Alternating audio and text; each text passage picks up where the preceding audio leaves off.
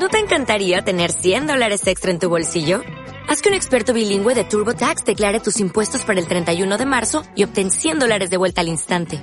Porque no importa cuáles hayan sido tus logros del año pasado, TurboTax hace que cuenten. Obtén 100 dólares de vuelta y tus impuestos con 100% de precisión. Solo con Intuit TurboTax. Debes declarar para el 31 de marzo. Crédito solo aplicable al costo de la presentación federal con TurboTax Full Service. Oferta sujeta a cambios o cancelación en cualquier momento. U Compensar Estéreo está con el sonido en sus sentidos. Acá, un podcast con la visión académica de los temas de interés en Colombia y el mundo. U Compensar Estéreo, el podcast. Muy buena tarde para todos. Presento un saludo muy especial en nombre de la alta dirección de la Fundación Universitaria Compensar y de manera especial a toda la familia U Compensar, del Grupo Compensar y al auditorio también presente virtual que siempre nos acompaña en todos los talleres, seminarios, webinar. Y este, el primer ciclo de conferencias en torno a la temática del marketing político. Nuestro tema central, que nos atañe en tres días de esta semana, 19, 20 y 21 de octubre, está con, bajo la denominación Los desafíos del marketing político hoy, cómo fortalecer las democracias. Un mundo del marketing político que nos ubica hoy a pensar en aquellos análisis, en la segmentación, en la creatividad, el diseño y la organización al mismo tiempo para calar, para saber calar en un proceso electoral y también para la viabilidad de un sistema democrático y de gobierno, o, ¿por qué no?, también para determinar el clima de una gobernanza. De otro lado, también los desafíos se generan frente a las diversas lecturas, las narrativas y los contextos sociales, económicos y políticos complejos y de profundas crisis que vivimos hoy en América Latina, en donde también los ciudadanos, desde la urbanidad y la ruralidad, sienten la necesidad de desarrollar liderazgos con mayor rigor, convirtiéndose en ciudadanos políticos, sujetos históricos e influyentes en los llamados cambios y transformaciones. ¿Por qué no? Colombia también lo necesita, América Latina lo necesita, en tiempos también precisamente nuestro país cercanos a elecciones en el 2022 y por supuesto esto permea a toda la región latinoamericana. Este es un espacio eh, precisamente que tiene por objetivo llegar a los ciudadanos, a los representantes o directivos de entidades gubernamentales y del sector privado, ciudadanos y actores políticos influyentes que también quieren ser elegidos y personas que quieran y quieren ser ciudadanos políticos en pro de un pensamiento colectivo, de una construcción, de un fortalecimiento de las democracias y en el caso nuestro, Colombia. Así que hoy, pues desarrollamos una importante introducción al tema con un invitado muy especial, que en estos momentos nos acompaña desde Sao Paulo, Brasil.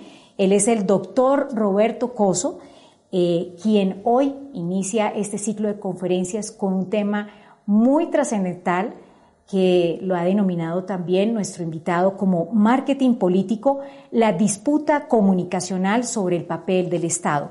Me permito presentarlo, doctor Roberto Coso, muy buenas tardes. Eh, este saludo muy especial entre fronteras brasilera y colombiana. Buenas tardes, María Ligia. Un gusto para mí estar aquí. Igualmente, compartiendo aquí con la comunidad universitaria. Me voy a permitir presentar al doctor Roberto Coso. Él es periodista, publicista ítalo-brasileño. Trabajó por una década en la Fola de Sao Paulo, el más grande periódico de Brasil. Ha sido estratega y supervisó más de 80 campañas políticas, lo que incluye un par de campañas presidenciales exitosas en América Latina. Recibió algunos premios por sus trabajos como periodista y otros por las campañas políticas que desarrolló. En los últimos años dedica su tiempo mayormente a la actividad académica, especialmente estudios relacionados con las consecuencias de la, cuarta revolución industrial para la teoría general del Estado y también desarrolla una maestría en técnica, políticas y cultura. Doctor Roberto, pues bienvenido a la Fundación Universitaria Compensar y también al público en general que en el país pues sintoniza este primer ciclo de conferencias en torno a los desafíos del marketing político, cómo fortalecer las democracias. Indudablemente el tema eh, que vamos a desarrollar con usted es marketing político, la disputa comunicacional sobre el papel del Estado. Adelante, doctor Roberto Coso. Gracias, buenas tardes a todos. Eh, bueno, yo soy periodista, así que vengo con mucho gusto para compartir más dudas do que certezas, porque como usted sabe, lo que mueve a los periodistas son las dudas y no las certezas, ¿no? Así es. Entonces, vengo aquí para traer eh, algunas inquietudes y compartir con ustedes algunas ideas sobre estos temas. Bueno, antes de empezar a hablar del marketing político y de las disputas comunicacionales, nos toca entender cuál es el contexto geopolítico mundial en el cual estamos todos en Latinoamérica inseridos en este momento. Lo que pasa en los últimos años es de que las grandes corporaciones internacionales ganaron un papel increíble. Hoy, de las 100 mayores economías del mundo, más de la mitad son privadas. O sea, hay más empresas do que gobiernos en la lista de las 100 mayores eh, economías del mundo. Eso es eh, el resultado del capitalismo que es concentrador de riquezas y que vemos que cada vez más eh, los grupos se están haciendo uh, coaliciones y fusiones para uh, aumentar su poder de venta. Esta concentración de riquezas resultó en un proceso que está muy en debate en Europa y Estados Unidos, pero que todavía es muy poco discutido en Latinoamérica, que es el tema de la cuarta revolución industrial. La cuarta revolución industrial eh, significa los procesos de automación, la inteligencia artificial, los computadores cuánticos, la biotecnología. Entonces, esa, esa este cambio, que ya está en curso, está resultando en muchos uh, nuevos modelos de producción. Luego tendremos vehículos autónomos, tendremos o ya tenemos fábricas oscuras. Sabes, uh, Decana, que la fábrica de Adidas hace años salió de Alemania y se fue a China ahora está de regreso a Alemania, pero tiene un 10% de los empleados que tenía en China. Y la fábrica es oscura porque no hay trabajadores, son solamente robots. Y este proceso está pasando poco a poco en todo el mundo. Entonces, los empleos que se generaron en los países de la periferia del capitalismo, que ofrecían mano de obra más económica, están dejando de emplear, emplear su gente porque las fábricas, al regresar a sus países de origen, ya no emplean más ahí. ¿no? Ah, también tenemos servicios prestados por máquina. Lo más eh, impactante para el tema del empleo eh, es la inteligencia artificial usada en los uh, servicios de telemarketing. Hay estudios que muestran que en 10 años un 70% de la población de India podría estar sin trabajo. India, como sabes, es un país en donde la gente habla inglés, ¿no? Y tiene así mucho trabajo en los servicios de telemarketing pero mientras los trabajadores son reemplazados por máquinas, que hoy con alguna dificultad, pero luego ya con toda la capacidad, podrán charlar con la gente y solucionar problemas, eso va a sacar el trabajo de todos estos que hoy están dedicados a ello. La consecuencia de este proceso es que una tercera parte de las profesiones, como las conocemos hoy, van a desaparecer. y van a desaparecer en como 20 años. Mucho hay mucho debate sobre el tema de la uberización del trabajo. Eh, que la gente está, bueno, saliendo de sus trabajos y dedicándose a manejar vehículos en Uber y todo eso. Pero luego eso ya no será una opción, porque los vehículos de Uber serán 100% autónomos. Y así ya no van a necesitar de nadie para manejar los vehículos. En América Latina empezamos a ver muy de lejos algunas consecuencias de eso con un aumento de los niveles de desempleo. De hecho, la cuarta revolución industrial casi no llegó a las fábricas, uh, llegó un poco en algunos países a la producción agrícola, ¿no? en donde ya se utilizan drones, ya se utilizan algunos uh, mecanismos de automación pero en nuestra vida cotidiana no. Y por eso no sentimos las causas, sentimos solamente las consecuencias y aún de lejos. Pero este es el debate central en Europa Occidental. Estoy seguro de que ese es también el debate que está por detrás de todo el tema político y de la disputa comunicacional aquí en América Latina.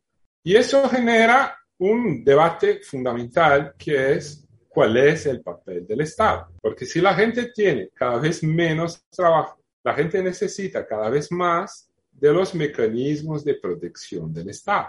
Pero lo que vivimos es el neoliberalismo, que lo que quiere es la disminución del tamaño del Estado. No sé si los que nos asisten se han dado cuenta, pero en noviembre de 1989 se cayó el muro de Berlín.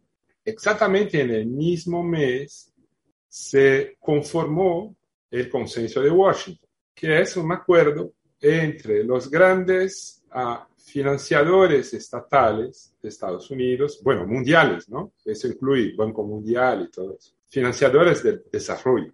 Y el objetivo ahí era imponer a América Latina la adopción del neoliberalismo. Y bueno, muchos de nuestros países lo adoptaron. En Brasil hubo muchas privatizaciones y hay lo que algunos teóricos llaman de austeridad selectiva. O sea, el Estado ya no tiene más dinero para financiar programas sociales, pero sigue teniendo dinero para financiar a sus empresas. Hay quienes dicen que, bueno, al financiar las empresas, eso resulta en trabajos. El tema es que cada vez menos la producción industrial resulta en trabajos, porque los trabajos están cada día más autónomos. Bueno, entonces, yo creo que ese es el contexto general delante del cual debemos de debatir o de debatir el marketing político.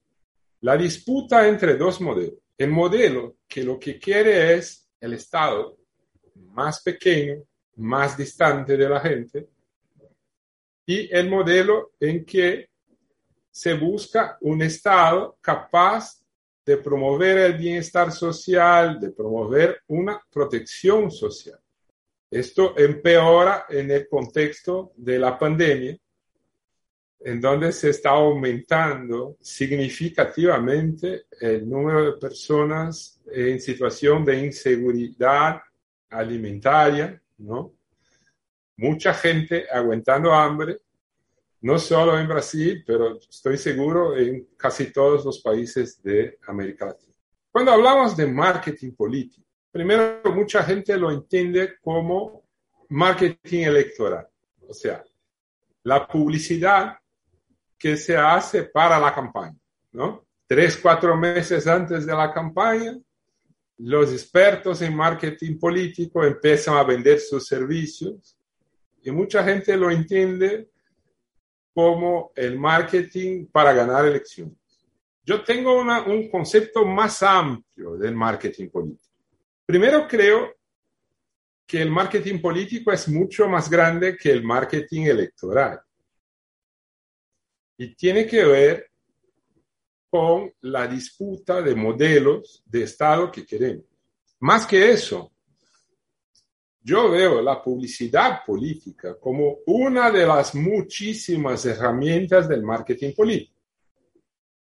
Pero, eh, pero el marketing político también está en la forma como las escuelas tratan a los temas, en la forma como el periodismo trata los temas, o en la forma como el cine o cualquier producción cultural trata cualquier tema. Porque estoy convencido de Cana, de que no existe eso de que no, eh, eso es imparcial. Siempre hay un lado. Lo que buscamos es la comunicación objetiva, ¿no? Porque podemos ser objetivos, pero imparciales es muy difícil, yo diría imposible. Porque cuando uno trata de un tema, trata a partir de su propia perspectiva. No solo de este tema, pero de la vida. Entonces, las análisis cargan todo el tiempo una forma, una visión del mundo. Y si vamos a mirar lo que se hizo en los últimos años en términos de marketing político, lo que vemos es que mucha cosa pasa por temas que ni nos damos cuenta. Te doy el ejemplo de la Segunda Guerra. Eh, todos hoy tenemos, yo creo, la claridad de que eh, el día D fue fundamental, que los Estados Unidos fueron los que eh, tuvieron el papel fundamental de ganar la guerra. Pero yo fui a buscar cómo eran las noticias de los años 50. Apenas se terminó la guerra, la visión era completamente distinta. La visión que se tenía ahí es que el papel de, la Unión Soviética fue fundamental, porque ahí la resistencia ahí fue lo que decidió la guerra. Y cuando hubo eh, desembarque en la Normandía, la guerra ya estaba decidida de una forma. Pero hubo una disputa comunicacional de narrativas y hoy lo que vemos es que todos tenemos la visión de que los Estados Unidos ganaron la guerra. Y a veces alguien dice, pero la Rusia también tuvo un papel importante ahí, pero a veces.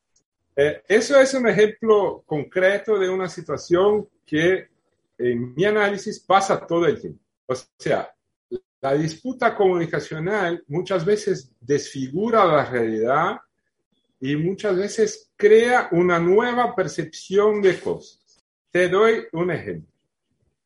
Todos o muchos tenemos la idea de que hay una oposición entre derecha y izquierda en el tema de libertad con igualdad. ¿no? Entonces, la idea que está y está en los teóricos es de que la derecha privilegia la libertad mientras la izquierda privilegia la igualdad. Yo les pregunto, todos, todos queremos ser libres, eso no hay duda. Pero ¿quiénes quieren ser iguales? O sea, ¿iguales a quién? La igualdad, la, libertad es un valor absoluto, la igualdad no. Si es ser igual a Jeff Bezos, que pasó ahí el final de semana en el espacio y regresó, a mí me parece interesante ser igual. Pero si es, si es ser igual a la gente que está aguantando hambre, bueno, no me parece tan interesante. Entonces, estoy muy seguro de que la real perspectiva de la izquierda es la libertad ejercida por todos. Entonces, la izquierda maneja la idea igualdad como una idea medio, una necesidad para que podamos ejercer la libertad, ¿no? Todos somos libres, todos vivimos en países que dicen que somos libres. Pero, ¿quiénes de nosotros tienen la posibilidad de hacer como Jeff Bezos y pasar el final de semana en el espacio? Nadie. Porque la libertad sola no resuelve la vida de nadie. Necesitamos tener eh, las condiciones básicas para ejercer esta igualdad. Pero mucho del marketing político trabaja la idea de que el objetivo de la izquierda es que todos sean igual, igualmente pobres, ¿no?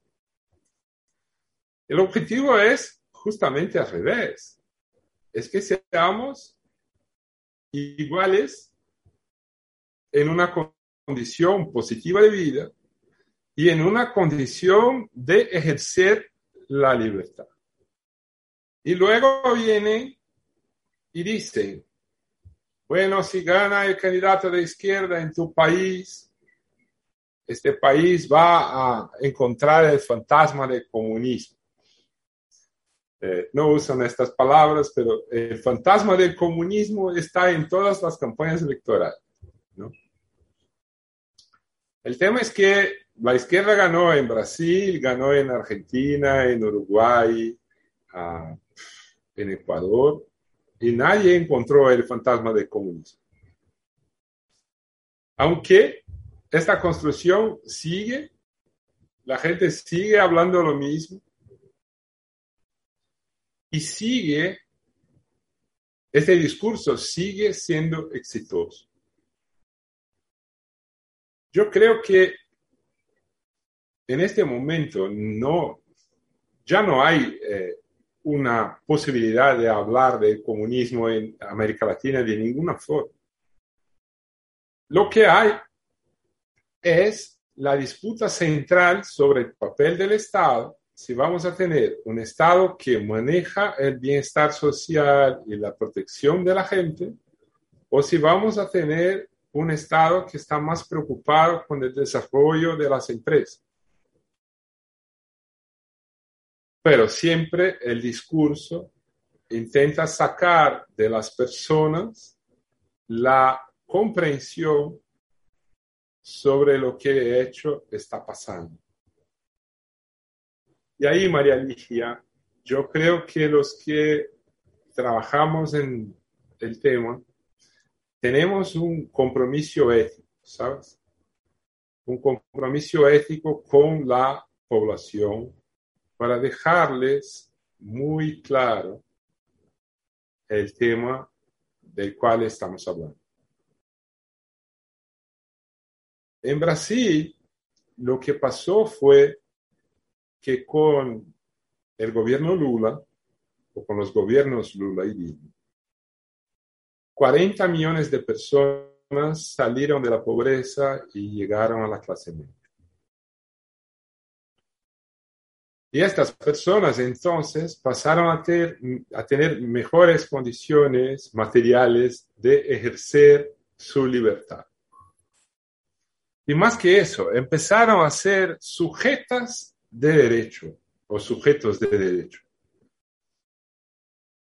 Entonces, el que antes era racista, era machista, era homofóbico, pasó a tener su libertad restringida.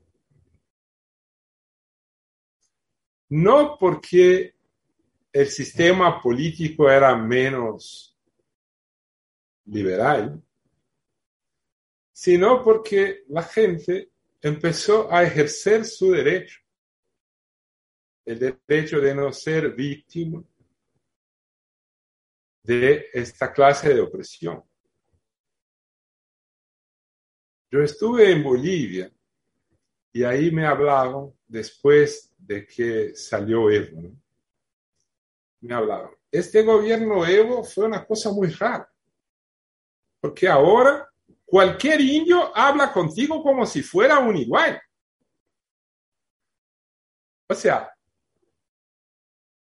tenemos una herencia colonial muy importante en la cultura de los países de América Latina. por la cual los colonizadores, o sea, los que somos eh, hijos, nietos o no sé cuál generación de los colonizadores, solemos entender que somos mejores que las poblaciones originarias. Solemos entender que somos mejores de los que aquí vinieron esclavizados en contra de su voluntad para atender a los intereses de los colonizadores. Y esa percepción tiene a ver con el hecho de que siempre tuvimos posibilidades de ejercer nuestra libertad de una forma mucho más significativa. Imagínate que hubo constituciones en Brasil que les prohibía a los negros frecuentar escuelas públicas. O sea, las escuelas públicas eran restringidas a los blancos y eso estaba pagado con el dinero del Estado. Entonces, ese proceso resultó en una respuesta de la gente que antes era opresora y ahora se siente oprimida porque ya no puede más ejercer su derecho de opresión o el derecho que creen que tienen de oprimir. Y fue así que Brasil eligió un presidente que es machista, que es homofóbico, que es declaradamente racista. Y es así que Brasil vive un proceso ah, complejo, como todos conocen.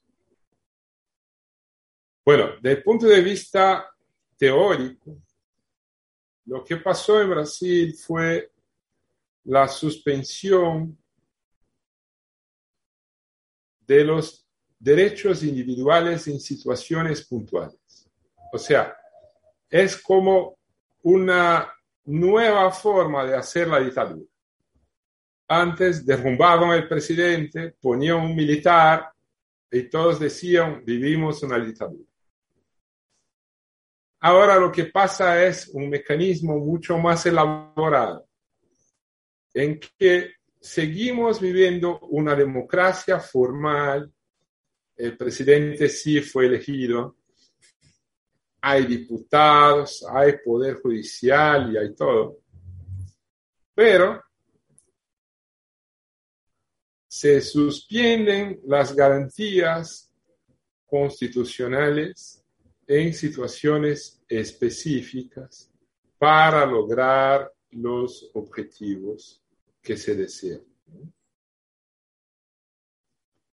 Eh, hay un jurista brasileño que se llama Pedro Serrano, que llama este proceso de autoritarismo líquido. O sea, es líquido porque no tiene forma, está como disperso en la sociedad. Y es un poco lo que vivimos con Lula. Primero se empieza una persecución judicial en un proceso que se llama lawfare, que es un proceso por el cual la fiscalía hace una investigación, la prensa publica lo que publicó, lo que dijo la fiscalía, la fiscalía agarra lo que publicó la prensa para hacer una, otra investigación y eso solo de declaraciones crece y se convierte en un, en un caso. Y con un juez que, bueno, después se convirtió en ministro de la Justicia de Bolsonaro y hoy ya la Suprema Corte brasileña dijo que no tenía autoridad para juzgar todos los casos que juzgó este proceso resultó que Lula, que estaba en primera posición en todas las encuestas, no pudo ser candidato presidencial.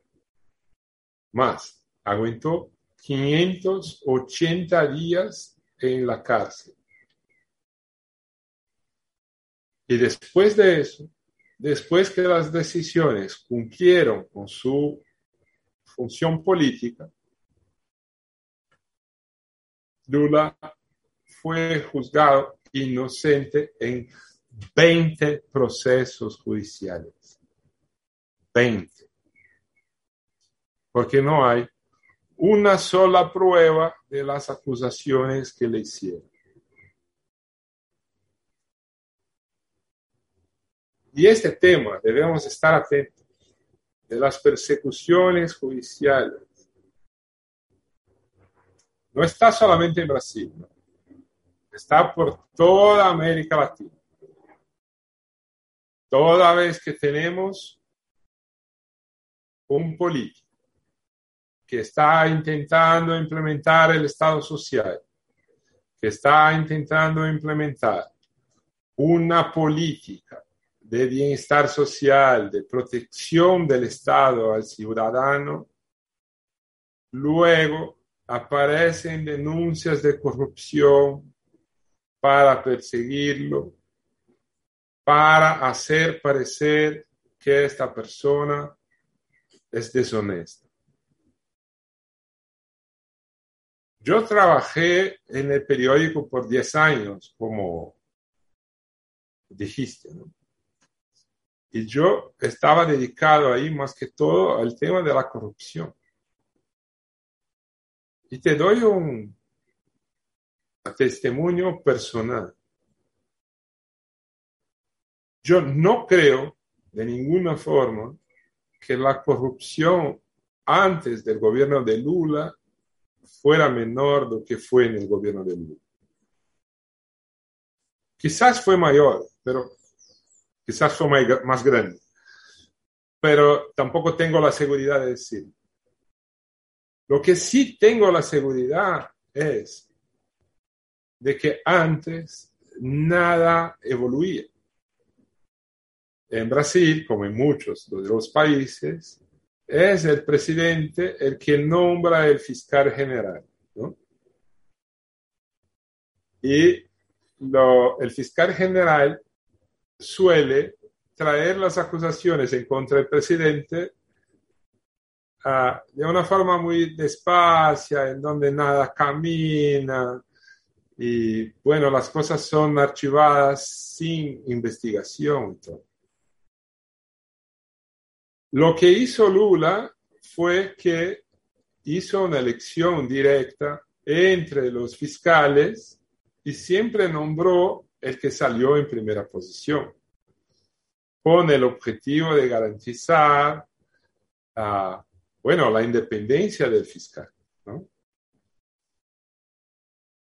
Pero Dilma sufrió las consecuencias de eso. O sea, eh, hubo mucho más denuncias o investigaciones y un protagonismo mucho mayor. Luego, los nuevos presidentes ya tampoco mantuvieron la dinámica de que el más votado está nombrado, sino nombran a alguien que es de su confianza y no hay más eso.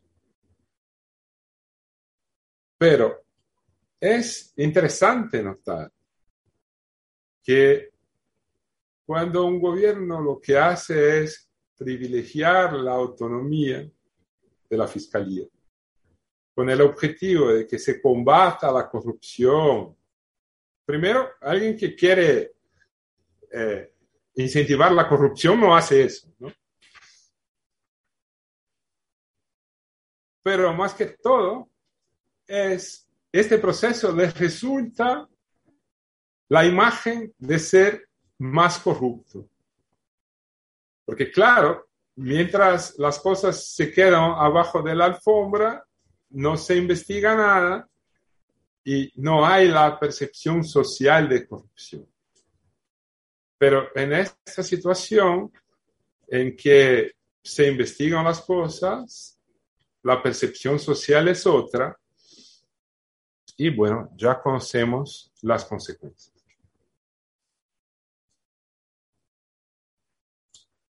más que el proceso de persecución, vivimos en Brasil un proceso de difusión de noticias falsas. Cuando empezó el Facebook y las redes sociales, hubo mucha gente celebrando de que ahora sí vamos a democratizar la comunicación, ¿no? Porque claro, antes de eso, la comunicación era hecha básicamente por televisión y por radio, unos pocos periódicos y en la mayoría de nuestros países estos son controlados por familias, por gente muy rica. Entonces había mucha crítica de que no había democracia. Lo que vemos ahora es un proceso en que está formalmente más democrático. Cualquiera puede publicar lo que quiera en Facebook. Pero los algoritmos de Facebook lo que hacen es incentivar más las cosas que tienen más uh, audiencia, más uh, me gusta, más visualización. ¿Y qué son las cosas que llaman más la atención de la gente. Son las cosas que les impactan más. Y en general son cosas que no son verdaderas, que son creadas por el marketing político para dañar la imagen de uno, para crear percepciones. Entonces, yo diría que primero, está cada vez más difícil trabajar el marketing político porque hoy el marketing político no es, ya no tiene ninguna relación con la realidad. Muchas veces la creatividad tiene mucho más que ver con la capacidad de inventar una buena historia que pueda parecer creíble, do que la creatividad que conocíamos antes, que era transformar en algo comprensible un proyecto de gobierno o una propuesta electoral, o mismo eh, esta disputa comunicacional por el papel del Estado de la cual estamos hablando. Y finalmente, yo creo que este proceso de difusión de noticias falsas empieza a comprometer la democracia y el proceso, y el proceso de decisión del elector, ¿no? Porque, bueno, si yo no tengo las informaciones verdaderas, ¿cómo puede ser legítima la decisión que tomo? Y bueno, para concluir, hay, muchos temas aquí que me gustan mucho, pero estoy intentando contenerme porque no, no quiero ser el aburrido que habla por los codos, entonces vamos a hacer aquí más objetivos. Uh, Mira, en una democracia la gente necesita tener los votos del, pueblo para ganar. ¿Y cómo elegir gobiernos que lo que hacen es sacar derechos de la gente en un ambiente democrático? quedo con la percepción de que las prácticas del autoritarismo líquido, que el lawfare y que las fake news son las principales herramientas que hacen con que nuestros gobiernos puedan elegirse a pesar de que tienen una plataforma que significa disminuir el apoyo del Estado a la protección de la mayoría de la población. Eso es, y mucho. Gracias, doctor Roberto Coso. Pues mm, en verdad es bastante provocador el discurso, eh, porque nos induce a pensar que el marketing político hoy eh, debe transitar. Ya no es el tiempo o una temporalidad, ¿sí? Como usted mismo lo decía, de creatividad o de juego político, ¿sí? Sino pensaría yo y a mi modo de ver para interpelar y, obviamente generar una conversación, me parece que el marketing político hoy, eh, en esa disputa comunicacional sobre el papel del Estado, pues debe insertarse y de modo permanente, no a, unas sí, a unos tiempos, como usted muy bien lo decía, electorales, etcétera, sino debe insertarse. ¿Es así? Ahora bien, va otra pregunta de, de, cara a esa. ¿Tendría que tener también unas categorías que usted mismo lo comentó en esa disputa también que hay entre aristas políticas, ¿sí? de confrontación? Eh, cuando se refería usted eh, sobre el término de igualdad y el término de libertad, entonces tendría que trabajar más a profundidad el marketing político hoy. Claro, es el drama de que nosotros en América Latina trabajamos muy poco el político, el debate sobre el Estado. Lo que hacemos es eh, la publicidad sobre el candidato X o el candidato Z. Y ese es mejor que el otro porque el otro ah, pegó a su mujer, pero ese tiene una acusación de corrupción. Mezclan historias. Y estamos hablando de la vida privada de la gente y no estamos haciendo el debate que de hecho interesa, que es entender cuál es el Estado que queremos. Porque todos pagamos impuestos, todos. Incluso el más pobre, que no tiene ingresos, paga impuestos. En América Latina, la base de los impuestos es el consumo. Entonces, todos los que consumimos pagamos impuestos. O sea, la plata que financia el Estado, el presupuesto del Estado, es la contribución de todos. Se generó una idea de que el Estado no es de nadie.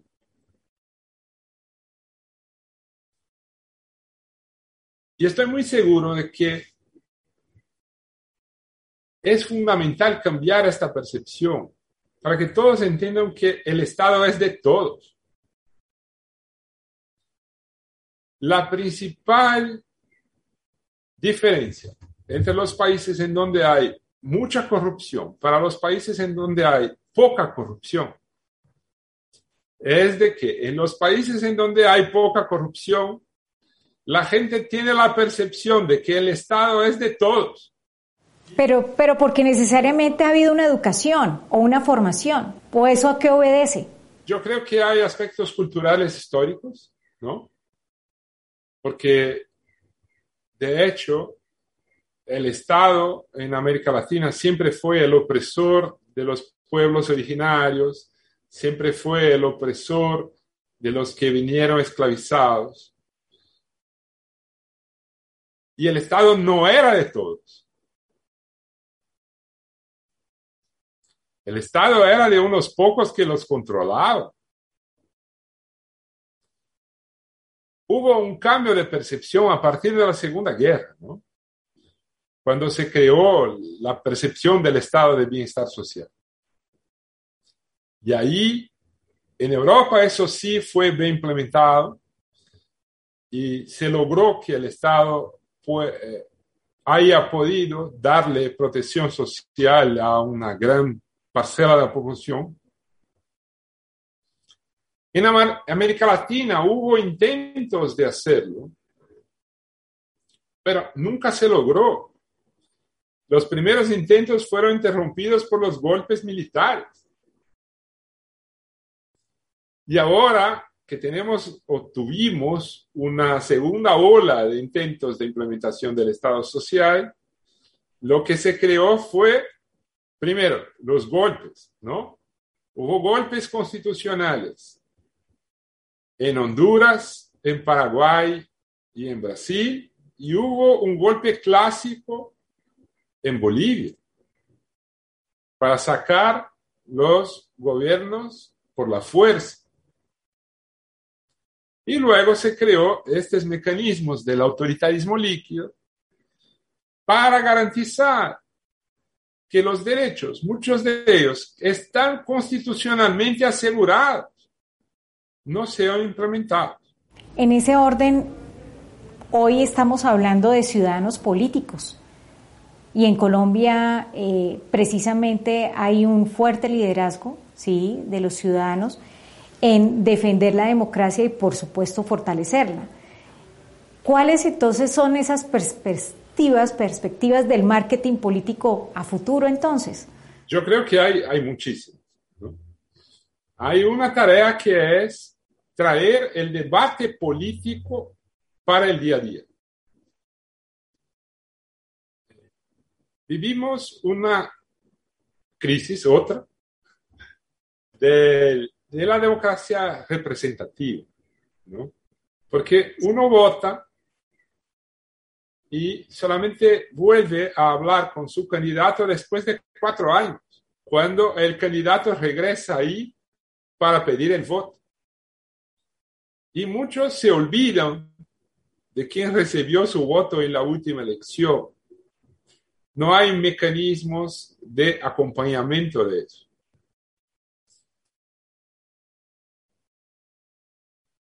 En Estados Unidos tenemos un sistema que, es que prevé elecciones indirectas. Y ya vemos que muchas veces el candidato electo presidente tiene menos votos que eh, el que perdió, porque ahí lo que se hace son representaciones por Estado. Eso tenía mucho sentido cuando el método fue creado porque los delegados agarraban sus caballos y iban a votar. Eh, el, sistema de transporte, el sistema de comunicaciones, en este momento tenía mucho sentido. Bueno, vivimos, otra época, pero nunca cambiaron este sistema. Creo que la de democracia representativa tiene el mismo problema. El mundo ya se cambió. Hoy todos tenemos un aparato celular y podemos opinar sobre cualquier cosa. Pero el Estado sigue olvidando a la gente. La opinión de la gente no importa.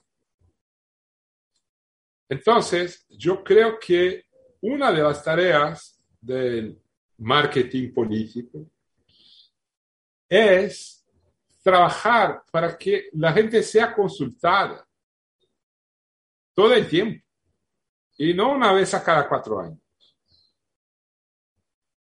Creo que hay otro debate que es fundamental ahí y quienes lo proponen son gentes de derecha, son liberales como Milton Friedman que es la posibilidad de creación de una renta básica universal. O sea, que el mundo se organice para que todos puedan contribuir un poquito y todos puedan recibir un impuesto o un, pago capaz de garantizar las condiciones mínimas de existencia. La idea es, no vamos a hacer eso a los pobres, vamos a hacer eso a todos. Eso tiene dos consecuencias directas. La primera es permitir que, las que todos tengan condiciones mínimas para el, para el ejercicio de sus libertades, pero también para que puedan ejercer la democracia. La segunda cuestión que me parece interesante en este contexto es que la sobrevivencia del capitalismo también depende de que la gente consuma.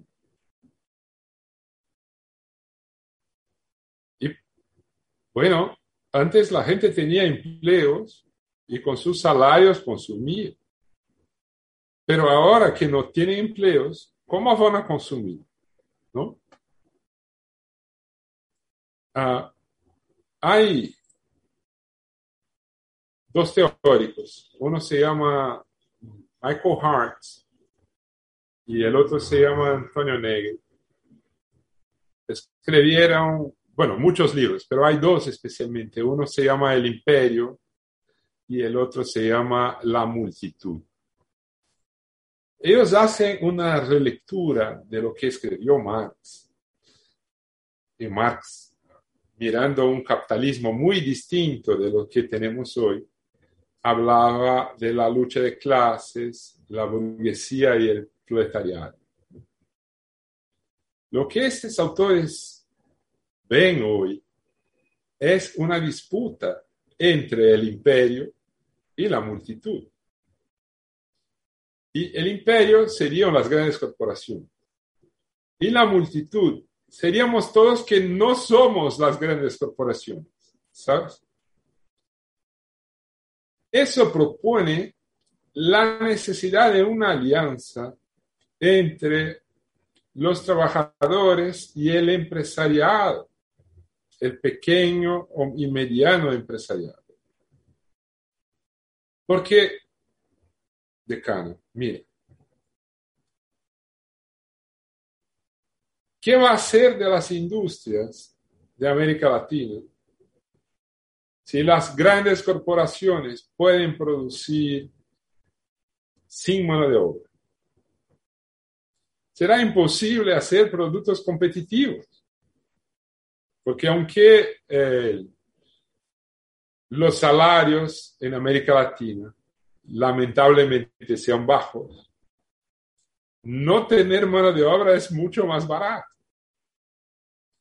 Entonces, hay una tendencia que es las pequeñas industrias, los pequeños ah, y medianos talleres de América Latina van a sufrir una competencia implacable de las grandes corporaciones. ¿Y qué nos va a quedar? Nos va a quedar sermos proveedores de productos sin valor agregado, de productos agrícolas, de ah, minerales y ya. Entonces, en este momento, especialmente en América Latina, los intereses de los empresarios, que claro, no, no trabajan con agricultura o con extractivismo mineral, no, en la gran cuestión es coincidente con los intereses de los trabajadores.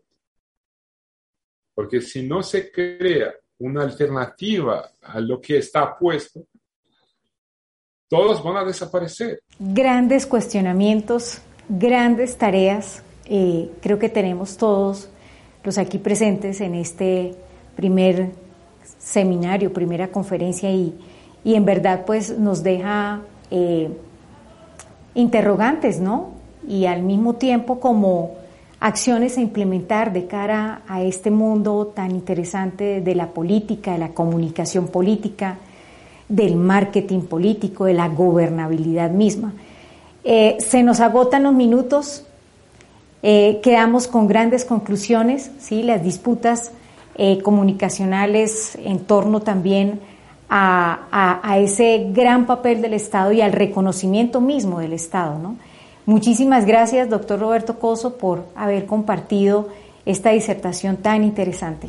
Un gusto para mí. Creo que dejé más dudas do que conclusiones, pero son las dudas que mueven el mundo. Eh, estoy seguro de eso. Muchísimas gracias. Pero dentro de las dudas tomaremos una muy importante, que el marketing político no es de momento, es por siempre y tiene que insertarse indudablemente en, en el Estado y en la dinámica del Estado. Mil gracias y también muchísimas gracias a todos los asistentes eh, de este ciclo de marketing político y los esperamos mañana con otro invitado muy especial. Él es consultor político Miguel Jaramillo Luján. Feliz tiempo para todos. Gracias. U Compensar Estéreo está con el sonido en sus sentidos. Acá, un podcast con la visión académica de los temas de interés en Colombia y el mundo. U Compensar Estéreo, el podcast.